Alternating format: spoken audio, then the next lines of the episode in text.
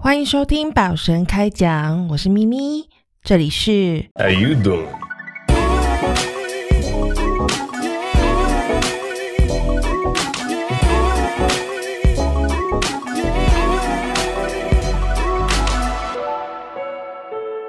呃，我明天要去打疫苗了。那我收到通知是说要吃饱，然后要睡饱嘛，然后要补充大量的水分，就是要让当天呢身体的机能可以呈现最好的状态，然后你再去打疫苗。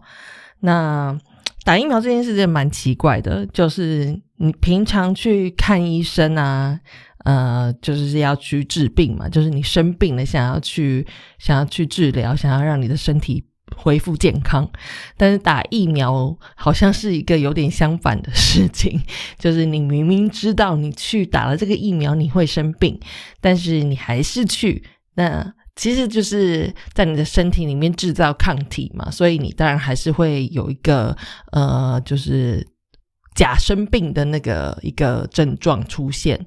那所以你要呃把你的身体状态调整到最好的样子去迎战。那所以呢，为了要睡饱吃饱了以后再出发，我已经想好了，就是我明天的早午餐的菜单了，也也已经准备好了重点食材了。那我现在就想要跟大家分享一下关于早餐这件事情。在台湾，其实早餐真的是一件呃呃，就是台湾人的骄傲。对，很多我之前在呃旅馆工作的时候，遇到很多就是来台湾玩的外国人们，都对台湾的早餐店们赞不绝口。就台湾的早餐店，还有就是那些呃，就早午餐的咖啡店们，就种类繁多。然后有吃气氛的那种店，也有吃特色料理、特色食材的。然后也有吃的是呃一个熟悉感的，就是你家隔壁的那种美而美啊、美差美啊那种早餐店，是一个吃一个熟悉感的。那还有一种人呢，是去吃一个被称呼为妹妹、弟弟、帅哥、美女这种优越感的。那我小时候呢，只有在周末的时候啊，有机会会吃到那种热乎乎的早餐。就周末的早上，然后你就睡到自然醒。那一走进厨房呢，就可以闻到那个很很香、很浓浓厚香气的豆浆，然后可以吃到那个饱满的饭团，里面有包着油条啊、花生啊、花生糖粉那种，然后肉松、菜脯、酸菜这些，然后那个就是很大一颗。呃，饭团吃的很开心。我我其实个人最喜欢的传统早餐就是呃豆浆配饭团，因为很老老派的一种吃法。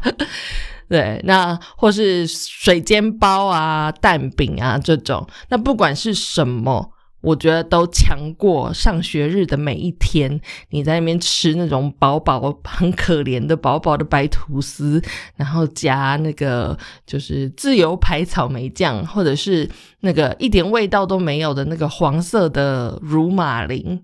就是假的假的奶油，这样植物奶油啊，乳马林我真的没有办法，但是还是有些人很喜欢那个味道的，是吧？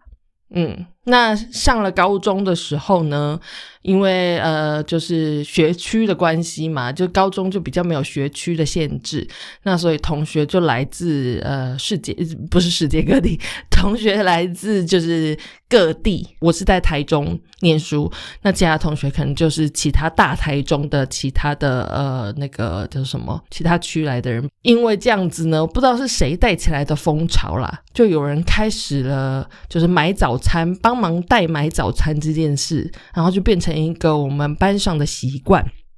那周每周周一到周五，每天都有来自不同地区的早餐，然后都是那种美食排队早餐店的早餐。然后有的人会是代买馒头夹蛋啊，然后有人代买炒面啊，有人会代买紫米饭团啊，或者是总会三明治等等。后来我们学校的福利社呢，就引进了呃。所有台中人的骄傲，早餐骄傲，炒面和和猪血汤。然后你加点价的话，加我记得是加五块钱吧，还是十块钱？你还可以换成贡丸汤这样。对，我就把猪血汤换成贡丸汤，然后似乎就是从那个学校引进的这个早餐之后呢，迟到的人就变少了。早上迟到的人就变少，每个人都想要提早到学校来买一个这个热乎乎的早餐，这样。那你太晚到的话，你就买不到了，所以就大家都很早就来买，为了买早餐而不迟到。就这样子一路到了上了大学。那吃早餐好像就变成一个比较像是就是 party 后的一个醒酒的行程。以前以前就吃早餐是早上起床就睡了一觉，早上起床去吃。那上了大学以后呢，变成是一个 睡觉前的一个，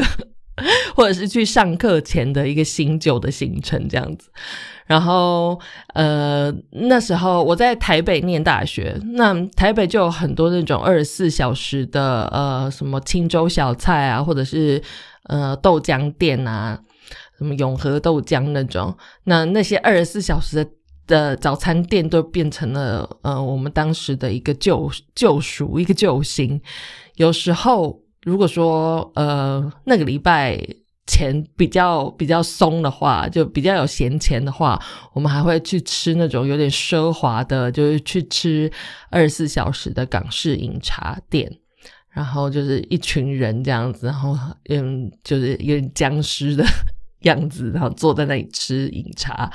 然后或者是有的时候会去呃麦当劳啊，就是麦当劳早餐店，因为上了大学以后，好像要在十点以前吃到麦当劳早餐是一件很很很很困难的事情，就是你睡睡到自然醒就已经是大概十一点以后的事，所以就吃不太到麦当劳早餐，那就只能在这种时刻，就是你熬夜，然后早上去吃麦当劳这样子。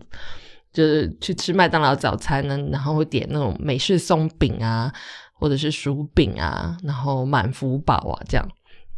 那当然还是有时候，就是可能心血来潮，想要早起去上课，或者是考试什么之类的，反正就是不得不，或者是心情好，就想要早点去上课。那在学校附近的早餐店里面，就会就蛮有机会会巧遇同学的。然后可以一起吃早餐，呼吸早晨那个清新清新的空气，嗯的时候，都会觉得啊，今天真是一个美好的日子呢。现在想想都觉得好像蛮青春的哈。在出了社会之后呢，就越来越少有机会可以好好的就是坐下来吃顿早餐，不要说是早餐了啦，好像要好好的吃一顿饭都有点困难。刚出社会的时候，其实是因为就是有点穷嘛，就是赚的很少，又忙，然后又穷。虽然说后来就是开始比较有钱，就是赚了一点钱，然后有存了一点钱，但是好像生活也没有比较不忙。反而工作量就是增加，又变得更忙，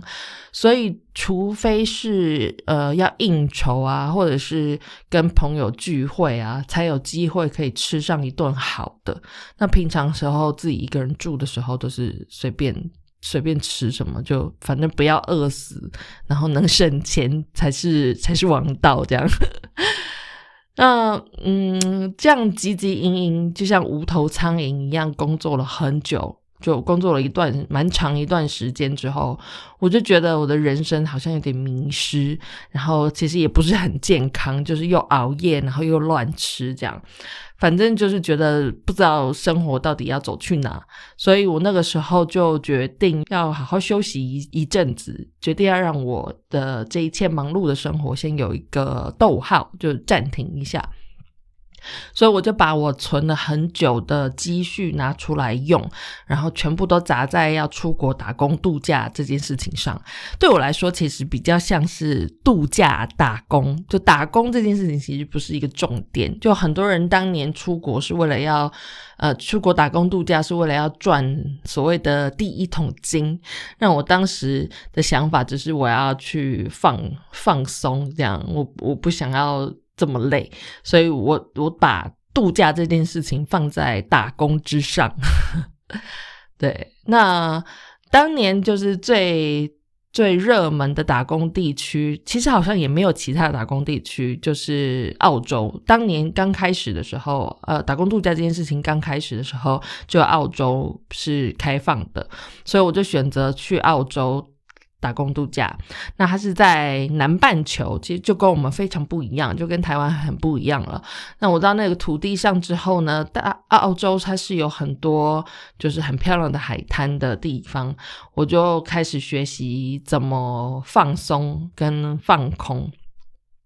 那在澳洲大部分的青年旅馆里面呢，他们都有提供免费的早餐。那既然是免费的，我就也不能要求太多嘛，因为就是免费的。那也不坏不外乎就是一些干巴巴的吐司啊，或者是吃起来像塑胶片的呃骨片，有时候还会误食那个很可怕的马麦酱 （Marmite）。那它就是。呃，装在那个小小的玻璃罐子里面，然后就黑黑的。那我一开始的时候以为它是巧克力酱，所以我就就加了很多，在我的吐司上面涂了很多，然后一口咬下去才发现，哇，这个世界上竟然有这样来自地狱的味道。对，所以我到现在还是没有办法理解，就是马麦酱的美味在哪里。但是其实蛮多西方国家的朋友们都很喜欢这一味，呃，而且据说是一个非常营养价，就是营养价值很高的一个一个食物，这样子。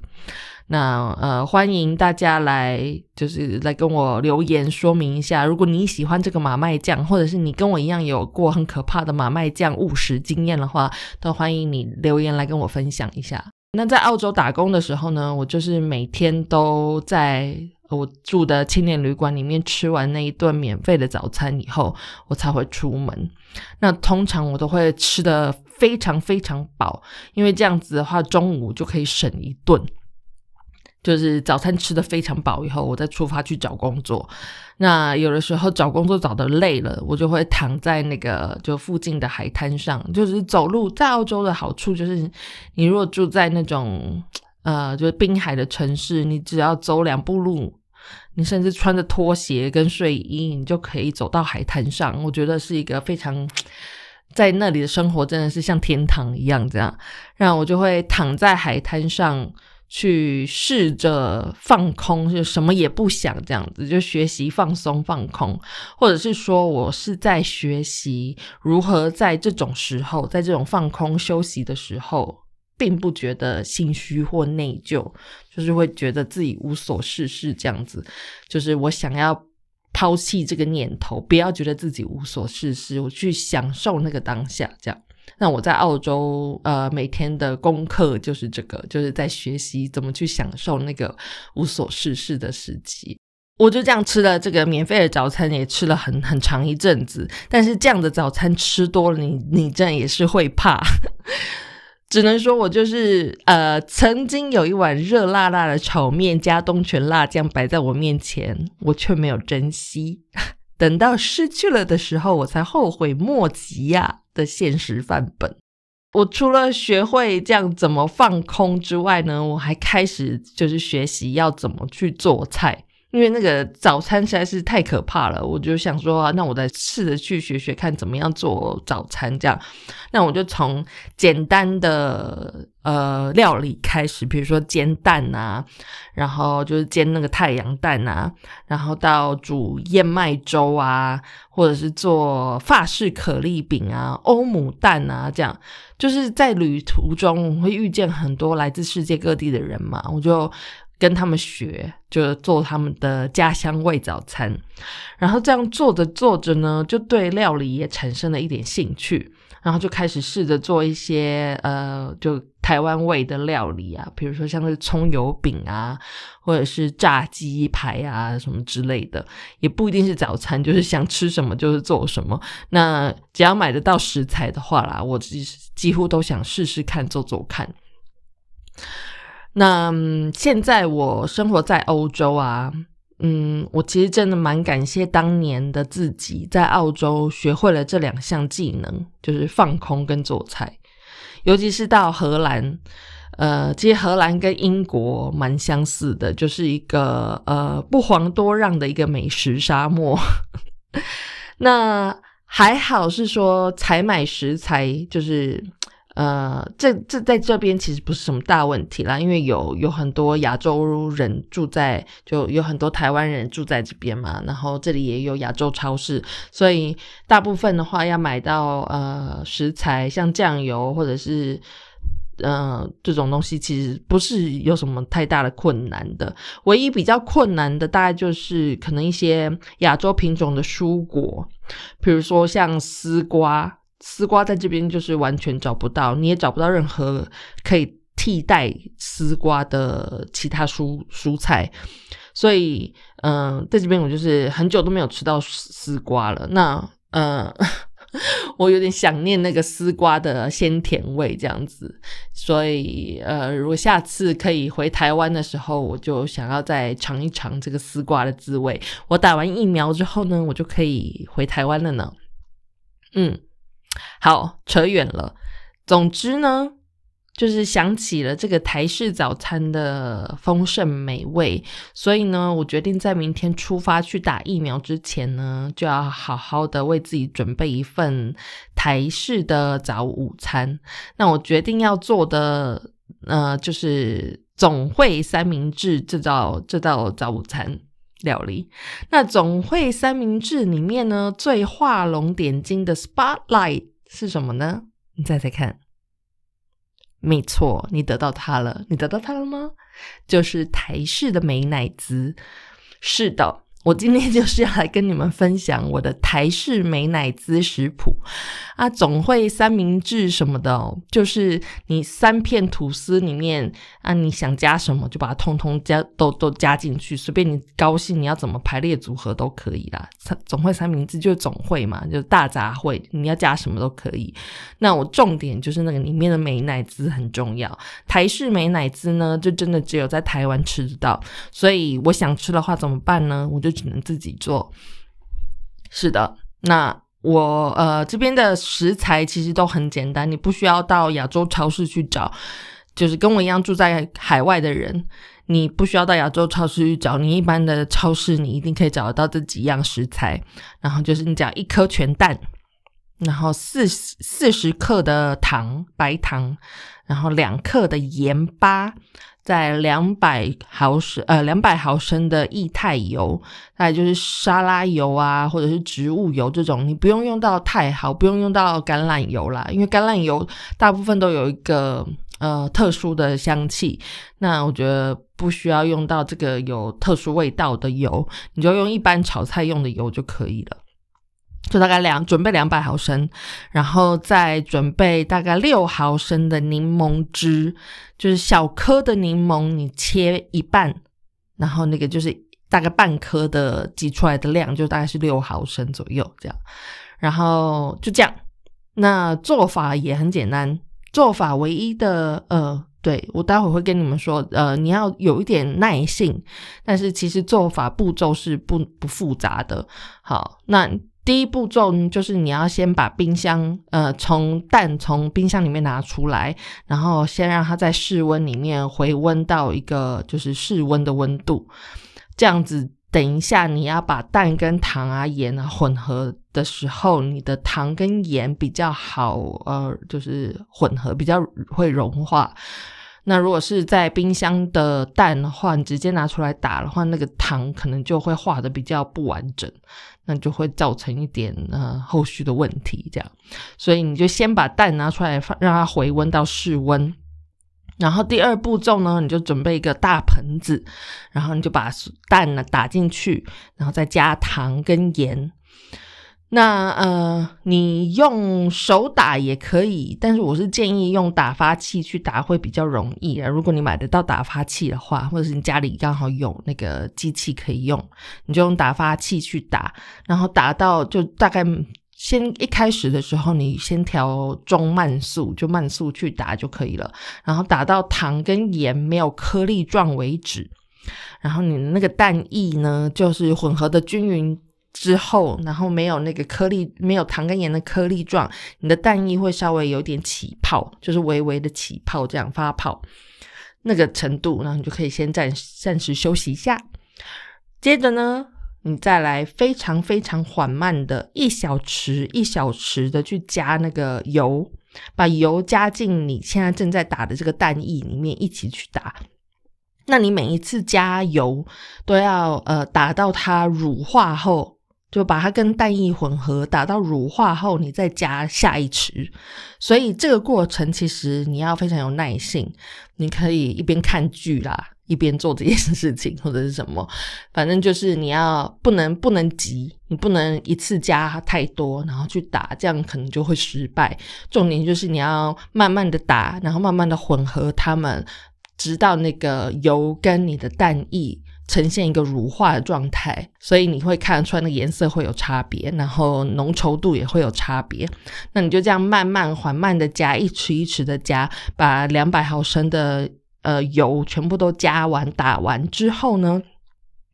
呃，这中间的过程，如果说你发现哦很浓稠，有点打不太搅不太动，那你就可以再加一点点柠檬汁，柠檬汁也是这样慢慢的加进去去打。柠檬汁，柠檬汁是用来稀释用的，那当然也是调整一下它的那个酸味，就是让它这个不要太。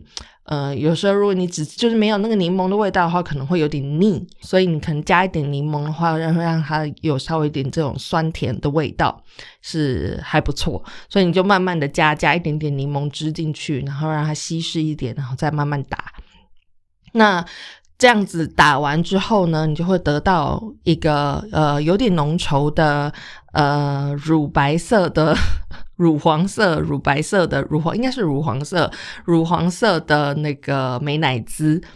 然后你就可以呃准备一个呃高温煮过，就是擦，然后还要擦干的容器，就可能是找那种呃果酱的容器或者是什么，就玻璃容器那种。那你要先消毒过之后，你就可以把这个你打好的美奶滋放进去那个容器里面，然后就可以把它。冰在冰箱里面，那冰在冰箱里面呢？这个保存保存的期限大概可以到一个月左右，其实蛮蛮还不错，还蛮久的。所以你可以做蛮大量的，只要你的容器够大，你就可以把它都装进去。那你当然也要冰箱够大才可以装嘛。那你就可以把这个东西装进去，呃，容器里面，你就可以呃想吃的时候就拿出来使用。那先。先打一个大量的量，然后准备起来，你之后就不用一直在做。嗯，